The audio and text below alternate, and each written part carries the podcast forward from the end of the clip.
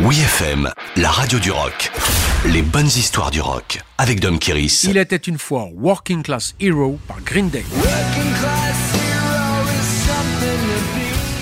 En ce 1er mai, fête du travail, n'oublions pas que c'est avant tout la journée internationale des travailleurs. Ce jour férié a été instauré à la fin du 19e siècle par les organisations syndicales comme un jour de grève pour revendiquer les journées de 8 heures. Cette défiance face au mépris du patronat est le sujet de Working Class Hero, composé par John Lennon sur son premier album solo en 1971. Cette chanson ouvertement politique du Beatles rebelle commence par ces lignes. Dès ta naissance, il te rabaisse en ne te laissant pas le temps de vivre. Le texte évoque l'exploitation et l'aliénation de la classe ouvrière par les institutions un sujet qui lui tenait à cœur, mais qu'il a eu un mal fou à enregistrer. Selon les témoins en studio, il aurait fait plus d'une centaine de prises sans jamais être satisfait.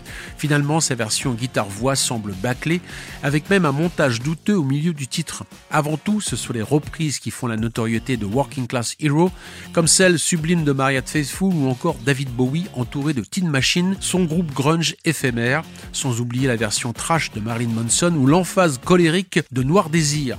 En 2007, cette lutte des classes est incarnée par l'esprit punk de Green Day.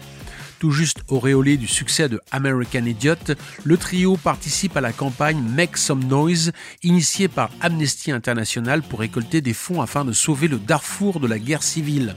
Un double album est alors édité avec des reprises de John Lennon, dont Working Class Hero par Green Day. À la fin de la chanson, on entend la voix originale de Lennon conclure par ces mots Si vous voulez être un héros, eh bien suivez-moi.